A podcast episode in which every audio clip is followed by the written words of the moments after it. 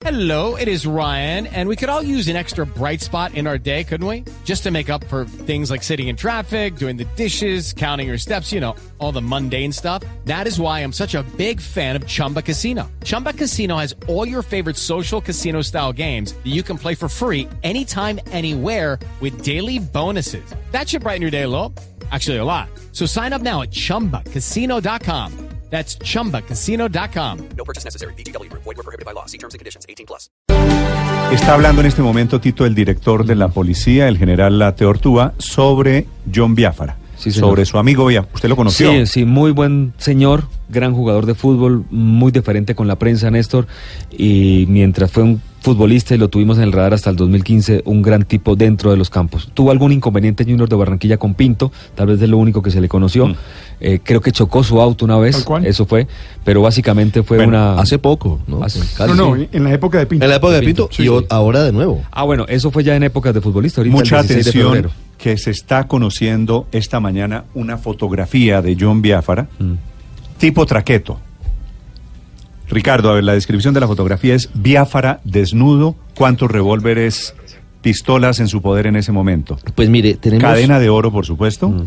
tenemos dos fotos. Una de ellas en minutos vamos a poderla compartir con los oyentes. Obviamente es parte de la investigación de la Dijín. La describimos con mucho gusto, Néstor. Es una foto que se toma John Biafara en zona rural, porque al fondo hay bosque, hay vegetación, eh, se ve una montaña.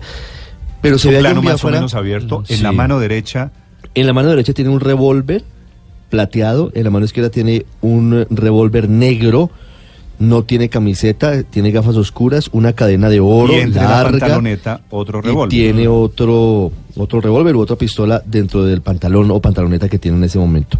La que ya podemos compartir con los oyentes es la foto de la captura. Tenemos la foto de la reseña, una foto pues dolorosa y lamentable porque es fue un ídolo del fútbol Tener, colombiano. tener un revólver no es un delito. No. Tener dos revólveres no es un delito. Tener tres revólveres no es un delito. Pero si usted pone esta foto, básicamente es la descripción de un traquetico. Póngalo en contexto, claro. Néstor, estuve averiguando. Eh, Biafara, desde que dejó el fútbol en 2015, se fue rodeando mal. Rodeando mal. Recordemos que los futbolistas, sobre todo Biafara, que pudo jugar a nivel internacional, empiezan a mantener un nivel de vida muy alto.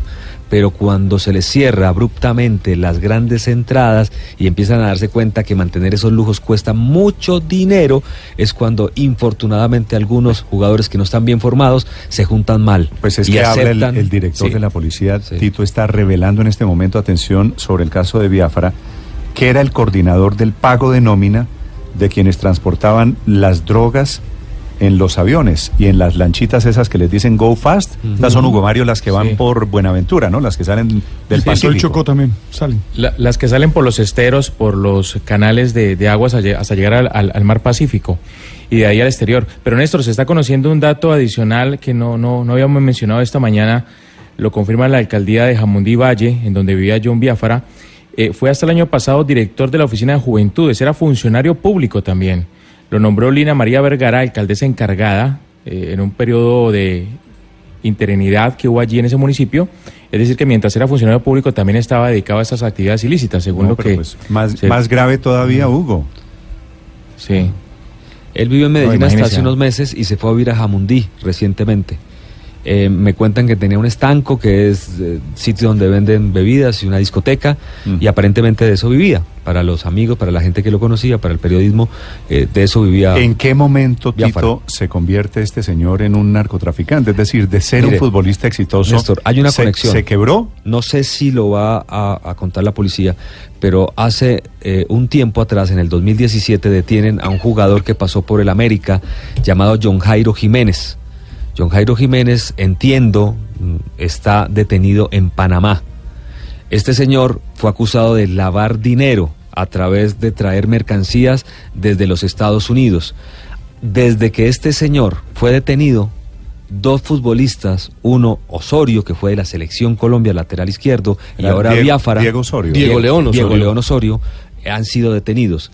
Nos cuentan ciertas fuentes que tiene que ver con un plan de delación de este jugador que le apodaban el Diablo Jiménez y que estos futbolistas eh, de alguna manera trabajaban en esta misma red.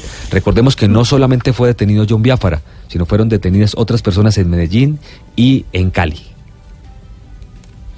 En segundo, las declaraciones del general Oscar Ateortúa, que es el director de la policía, revelando detalles del caso de John Biafara, el futbolista que está a punto de ser extraditado a Estados Unidos.